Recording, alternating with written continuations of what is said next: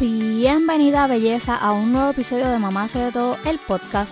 Por aquí Wildane es quien te habla, feliz, contenta y agradecida por un nuevo día para poder seguir emprendiendo y estar un paso más cerca de mis sueños. ¿Y tú? ¿Estás lista? Pues vamos allá.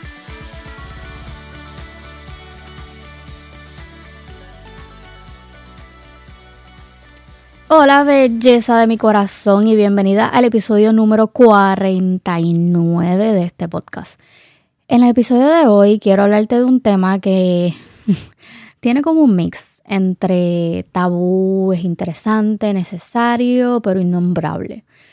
Antes de pasar al tema, recuerda seguirme en mis redes sociales, me consigues en Facebook como mamá hace de todo punto y en Instagram y TikTok me consigues como mamá hace de todo. Bueno, eh, ya en un episodio pasado hablamos un poco de sexo, de sexo, y fue un episodio que eh, me estuvo acompañando la educadora sexual Emily Caban y mi amiguito Shannon hizo de co-host en este episodio. Y Shannon de esto está de padre, ustedes lo conocen ya. Y en este episodio hablamos, o sea, en ese episodio hablamos un poco del sexo y la maternidad slash paternidad y de varias cositas más, pero hoy quiero hablarles de algo que llevo unos cuantos días leyendo y es la masturbación y la ansiedad. Bueno, pero antes de entrar al tema, Disclaimer alert. Todas las expresiones hechas en este podcast son opiniones, experiencias y sentir de esta servidora Wildanet y no me hago responsable de las changuitas. Dicho esto, continuemos. Ok, pues llevo varios días, eh, diría que como, qué sé yo, como una semana, leyendo sobre los beneficios de la masturbación en las personas que tienen eh, depresión y o ansiedad. Y me pareció bien curioso esto porque desde hace mucho yo comencé a educarme en el tema, pues obvio, yo padezco de estas condiciones y estaba buscando soluciones un poco más naturales que tener que beber medicamentos. Y entre los temas de los que aprendí estaban los neurotransmisores. Este tema ya es uno que pues yo lo he tocado en episodios anteriores, por, así como por encimita, cuando hablo del ADHD, pero les voy a dar un brief específicamente de cuatro neurotransmisores que se conocen como el cuarteto de la felicidad. Y pues estos son la endorfina, que es quien produce la sensación de felicidad y disminuye el dolor. Está la oxitocina, que se produce con los vínculos emocionales. Está la serotonina, que mejora el estado de ánimo y el bienestar, y la dopamina, que da la sensación de placer y de motivación. Aclarando esto, les cuento que pues se ha comprobado que la, la masturbación ayuda a liberar endorfinas, o sea que masturbarte da la sensación de felicidad, mi amorcito corazón. Yo espero que tú sepas esto, porque si no, entonces tenemos un problema. Eh, nada, yo quedé en shock cuando lo leí y me pareció súper, súper, súper interesante. Y por eso pues decidí traer el tema porque me pareció bien curioso y pues, no sé, esto es como un relief express para la ansiedad. Ojo, ojo, que no es que le estoy diciendo que van a hacer esto todos los días para la ansiedad, ni tampoco es, ¿verdad? Que es un tratamiento, bueno, sí fue, whatever. Ustedes van, van a entender cuando vaya un poquito más para adelante. Pero aún así es algo de lo que no se habla. Y de verdad es que no entiendo por qué es tan malo. O sea, es súper, súper malo hablar de sexo. Anyway.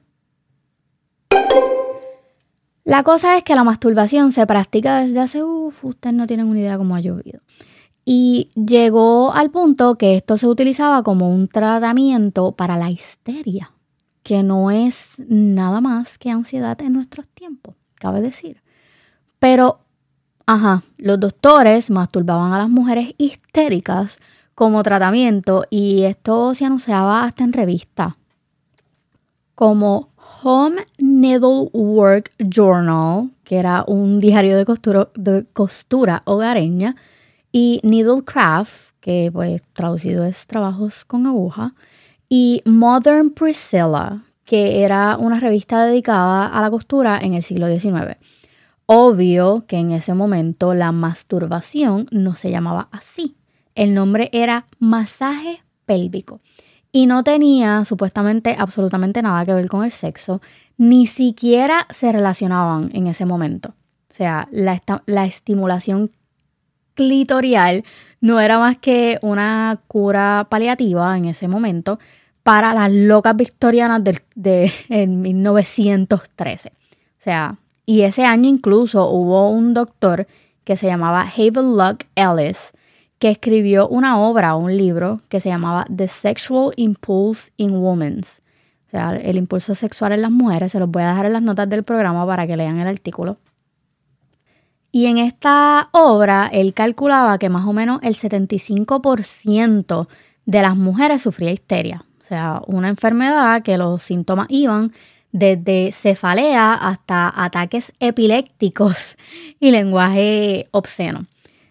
Casi, o sea, la realidad es que casi cualquier comportamiento que una mujer tenía, que ¿verdad? nosotros lo podíamos relacionar con ansiedad, se consideraba que era histeria. Y la cura número uno en ese momento, o sea, desde que se inventó este, esta condición de histeria, que no fue en el 1913 o en el siglo XIX, fue en la antigua Grecia. Eran, o sea, la, cura para esto o el tratamiento era el masaje pélvico, que no era nada diferente, nada diferente a la masturbación. En la época victoriana, las mujeres se suponían que no podían tener ningún deseo sexual, ninguna gana. Así que la histeria se convirtió en la enfermedad, o sea, en una enfermedad completamente separada del sexo. O sea, imagínate si fue tanto así que le cambiaron el nombre al orgasmo por paroxismo histérico, que era lo que pasaba cuando una mujer pues se ponía así toda colorada y que se sentía bien happy con su masaje pélvico, eh, pues era un orgasmo, pero se llamaba de otra manera. Para esa época los médicos se escondían detrás de que, de la creencia de que solo la penetración podía, o sea, era sexo, y por esa razón es que el espéculo, que es lo que se utiliza para hacer el, el PAP, y el tampón eran mucho más controversiales en esa época para los médicos que el vibrador. Ah, espérate, porque esa es otra. Cuando los médicos empezaron a dar eh, los masajes pélvicos, pues obviamente les terminaron dando calambres en las manos y pues inventaron los primeros vibradores que parecían más aspiradoras que otra cosa. O sea, literal era un vacuum. Pero bueno, la cosa es que si una mujer quería o deseaba que la estimularan eh, el clítoris, estaba loca, enferma y padecía de histeria. Esa era la gran excusa. O sea, bueno, esa era la teoría, disculpen.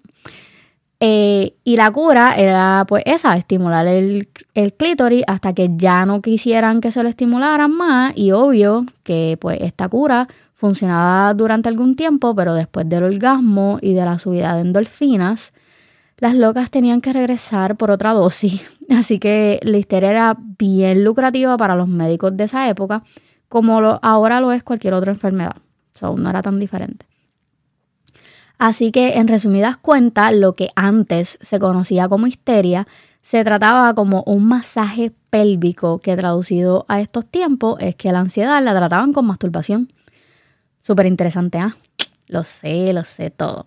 Pero te voy a dar otro dato que es mucho más interesante. Y nada, cuando yo lo leí me dio una gracia que ustedes no tienen una idea. Y es que resulta que se acuerdan que ahorita les dije que la histeria la comenzaron a llamar así en la antigua Grecia. Pues resulta que en, en la antigua Grecia el médico Areteo de Capadocia nombró el útero como un animal dentro de otro animal. O sea, no, nos decían animales, para que ustedes vean. Y la teoría que tenía eh, Areteo era que el útero, si se dejaba libre, o sea, su libre albedrío, podía salir a pasear y estrangular a la mujer desde su interior. Ok, whatever. Así que eh, el útero necesitaba ser atraído de nuevo hacia el lugar donde se supone que estuviera. Y esto lo hacían con aceites de olor dulce, eh, para que vean el poder de los aceites hasta donde llegan, mis amores. Resulta que pues estos aceites se aplicaban sobre y alrededor del clítoris con movimientos circulares, lo que provocaba un efecto altamente restaurador y efectivo, haciendo que el útero se quedara en su lugar. ¿Qué ustedes creen de esto? ¿Qué ustedes creen de esto? Yo necesito que ustedes piensen por un momento en qué piensan sobre esto de un animal dentro de otro animal le tiro un screenshot a ustedes escuchando el episodio, me etiqueten y me dejen saber qué ustedes piensan de esto. Whatever. En resumen, la masturbación cura la ansiedad. Pues luego de todo lo que yo he leído, llegué a la conclusión, o sea, mi conclusión, de que es un tratamiento que debemos de tomar en consideración. I don't know, ¿qué ustedes piensan? Sobre todo porque pues la masturbación ayuda a liberar endorfinas, que es un neurotransmisor que aumenta la felicidad. Además que la masturbación es parte del self-love. O sea, por favor. No tienes por qué sentirte mal por esto, al contrario, el explorarte y conocerte te da la oportunidad de que puedas tener una relación mucho más satisfactoria con tu pareja y de que seas feliz contigo misma.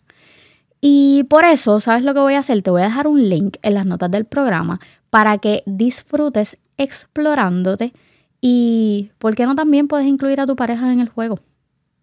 ¿Qué tú crees? Sí, suena bien, suena como un plan. Bueno, dicho esto, no olvides suscribirte a la lista de correos para que te llegue más información, datos curiosos como este, tips y herramientas que necesitas para tener una maternidad efectiva siempre poniéndote primero. Y recuerda, como siempre te digo, bríndale una sonrisa a todo aquel que te pase por el lado amargado porque tú tienes el poder de cambiar para positivo el día de alguien. Nos vemos en la próxima.